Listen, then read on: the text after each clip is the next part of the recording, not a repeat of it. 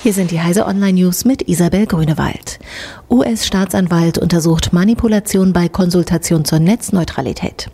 In den USA steht die Netzneutralität vor dem Aus. Die entscheidende Abstimmung in der Regulierungsbehörde FCC ist für den 14. Dezember angesetzt.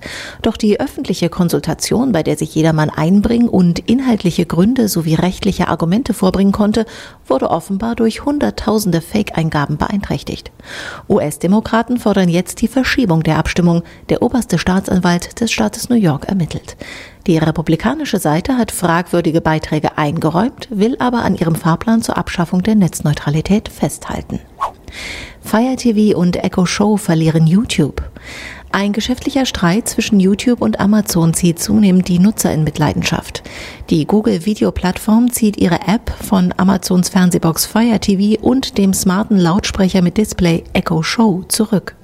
YouTube erklärte das Vorgehen mit einer Benachteiligung durch den Online-Händler, weil Amazon Google-Geräte wie den Streaming-Stick Chromecast und den Lautsprecher Google Home nicht im Sortiment habe.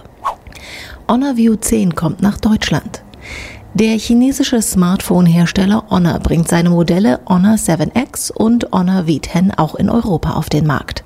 Das günstigere 7X ist bereits im Online-Store von Honor für 300 Euro erhältlich.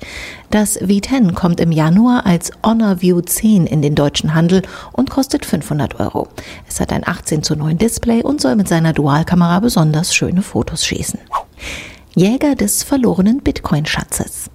2013 warf ein Informatiker aus Wales versehentlich eine Festplatte mit Schlüsseln für 7500 Bitcoins weg. Gerne würde er diesen Schatz nun auf der Müllhalde von Newport ausgraben, denn zum aktuellen Kurs wären seine Bitcoins rund 76 Millionen Euro wert. Doch die Kommune verweigert das, weil die Kosten in die Millionen gingen und erhebliche Konsequenzen für die Umwelt zu befürchten seien. Diese und alle weiteren aktuellen Nachrichten finden Sie auf heise.de.